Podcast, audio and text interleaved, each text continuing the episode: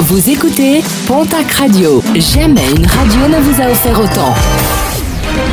L'information locale à 9h, c'est sur Pontac Radio.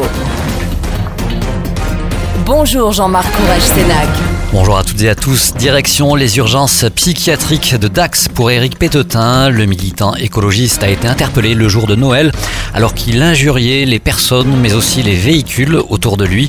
Déjà euh, connu pour ses troubles psychiatriques, son état a été jugé incompatible avec le régime de la garde à vue.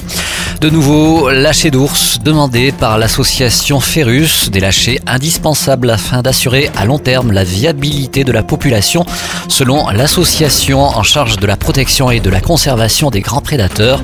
Ferrus déplore par ailleurs les actions violentes d'une minorité d'anti-ours. Le nombre de radars automatiques dégradés en France depuis l'éclosion du mouvement des Gilets jaunes explose littéralement. Plus de la moitié serait désormais inopérant. Même constat dans la région. Un problème de sécurité pour Chantal Perrichon, la très médiatisée présidente de la Ligue contre la violence routière. Cette dernière propose que les radars soient désormais remplacés par des voitures banalisées afin de permettre un contrôle permanent sur toutes les routes.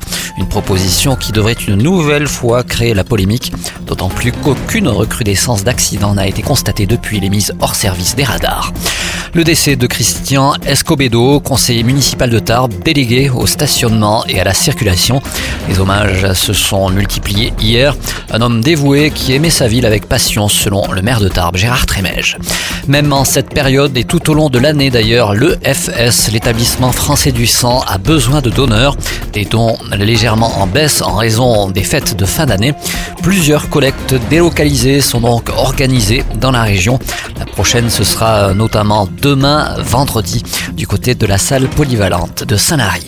Et puis un mot de sport et de basket pour finir avec la 15e journée de la Jeep Elite. L'élan Bernet reçoit ce soir l'équipe de Nanterre. Premier rebond programmé à 20h45 du côté du Palais des Sports de Pau.